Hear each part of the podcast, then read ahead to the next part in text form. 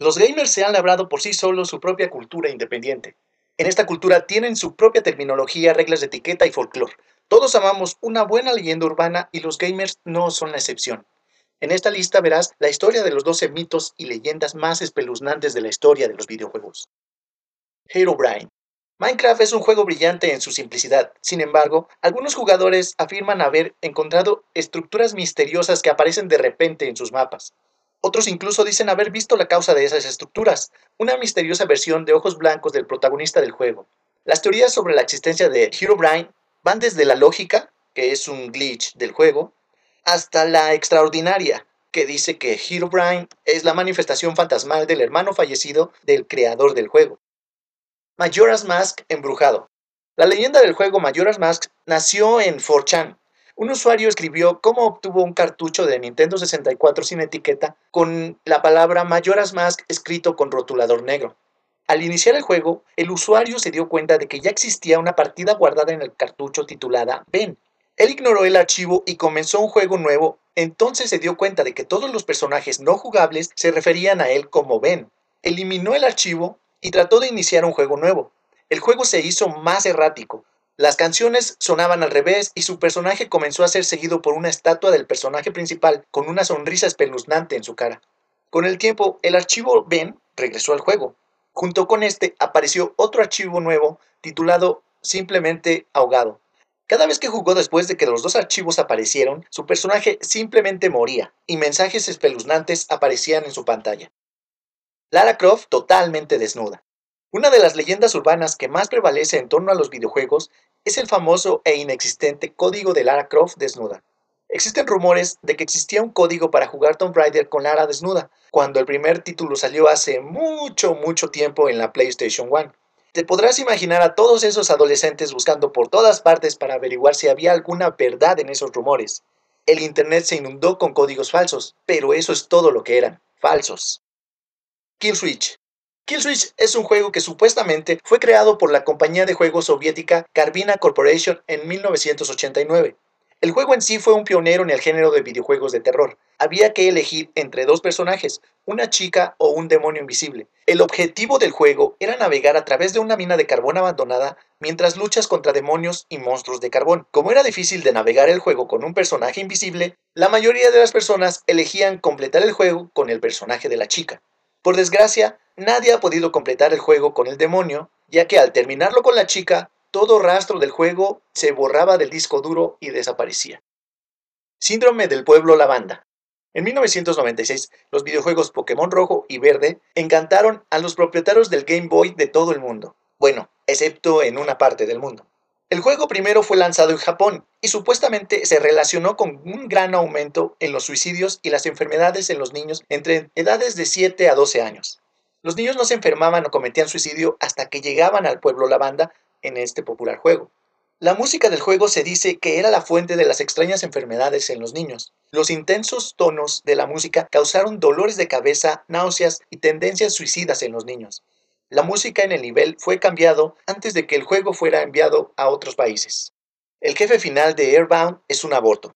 En este juego, los simpáticos personajes esencialmente realizan un aborto con el fin de matar al jefe final, que es un alien que quiere destruir el mundo. Con el fin de derrotar al poderoso alien Gigas, los personajes principales viajan en el tiempo, hasta donde el alien sea más débil.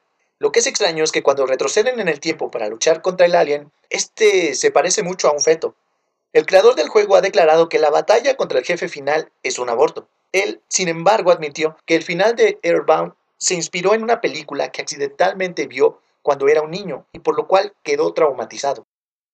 Berserk. Berserk tiene el macabro honor de ser el primer videojuego relacionado con la muerte de una persona.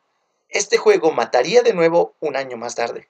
Jeff Daly fue la primera persona en morir después de jugar Berserk en 1981 y después, en 1982, un joven sano de 18 años llamado Peter Burkowski estaba jugando Berserk. Después de 15 minutos, estaba poniendo sus iniciales en el juego por haber obtenido una puntuación alta. Entonces, Burkowski dio un par de pasos y se desplomó muerto.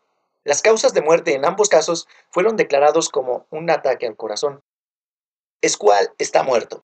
Final Fantasy 7 y 8 son las dos principales razones por las que algunas generaciones de gamers nunca serán capaces de jugar un juego de Final Fantasy sin quedar decepcionados, porque nada se puede comparar con ellos. Squall es el personaje principal de Final Fantasy 8. Al final del disco 1, Squall es atravesado por un trozo de hielo, mientras pelea contra uno de los jefes principales, Edea. Squall se despierta al principio del disco 2 sin ninguna herida de la batalla y nadie habla acerca de que éste murió. También es en este momento cuando el juego pasa de ser un juego de fantasía bastante realista a ser uno donde todo el realismo desaparece por completo. Me refiero a que buena parte de la trama se lleva a cabo en el espacio exterior. Se cree que en realidad Squall muere por las heridas que sufre durante su batalla con Edea al final del disco 1. El resto del juego es simplemente un sueño que Squall está teniendo mientras muere. Esto explicaría por qué el juego tiene un tono tan surrealista después del disco 1. También explicaría el collage de imágenes que vemos al final del juego como si la vida de Squall pasara ante sus ojos. Entre esas imágenes hay una de Squall sin rostro, siendo esta la cereza del pastel. Fallout 3 predice el futuro. Fallout 3 es un vasto juego de rol de mundo abierto. Sin embargo, se dice que algunas personas han encontrado algo en el juego que puede predecir el futuro. La historia cuenta que el juego posapocalíptico predice el futuro en el mundo real, utilizando clave Morse y mensajes ocultos dentro de la estación de radio. Hay estaciones que transmiten el código Morse en el juego, sin embargo, algunos afirman que se puede oír a un DJ en la estación divagando misteriosas profecías, seguido de una serie de números en código Morse que pueden ser interpretadas como fechas.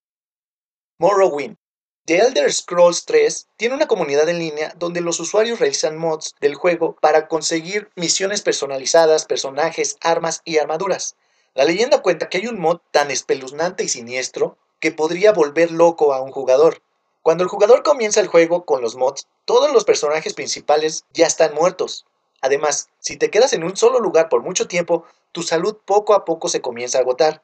Si mueres por permanecer inmóvil demasiado tiempo, un nuevo personaje se revelaría. Los jugadores solían llamarlo el asesino. Él parecía ser un hombre, excepto que sus piernas y brazos eran largos y curvados, como de una araña. Dentro de una mazmorra estaba lo que los jugadores llamaron el Salón de los Retratos. Al final del pasillo había una puerta cerrada con llave. Nunca nadie posteó alguna prueba de que descubrieran cómo abrir la puerta. Algunos afirman que después de largas horas de juego comenzaban a alucinar viendo al asesino en la vida real arrastrarse rápidamente en los techos de su dormitorio o caminando en los pasillos mientras tomaban un descanso del juego. GLaDOS es en realidad una mujer atada y amordazada. ¿Alguna vez te has fijado bien en GLaDOS? Al principio se ve como una aspiradora volteada al revés. Solo son un montón de cables y engranajes. Pero si se mira más de cerca, se parece un poco a un ser humano volteado al revés. Jeremy Bennett, director de arte del juego, dice que fue intencional, pero algunas personas piensan que se parece más a una mujer que ha sido atada y amordazada. Observa la imagen y dime si GLaDOS no se ve muy similar a la mujer. Polybius. La leyenda de Polybius es probablemente el mito más antiguo de los videojuegos y tuvo el honor de ser la estrella invitada en un episodio de Los Simpson. Polybius fue un juego que apareció misteriosamente en un local de maquinitas en Portland, Oregon a principios de 1980. El juego era completamente negro excepto por las palancas verdes y el logotipo en la parte superior de la máquina. El juego combinaba elementos de shooter clásicos y puzzles espaciales. Cuando se juega, supuestamente causa todo tipo de problemas de salud, incluyendo amnesia, desmayos, náuseas, convulsiones, dolores de cabeza, terrores nocturnos y en algunas ocasiones se informó de jugadores que cometieron suicidio después de jugarlo. También se dice que hombres vestidos de negro a menudo se vieron moviéndole algunas cosas al juego, lo que llevó a algunos a especular que el dispositivo no era un juego de video, sino un experimento del gobierno. Si existió o no en realidad este intrigante juego es algo que nunca sabremos. Eso es todo amigos.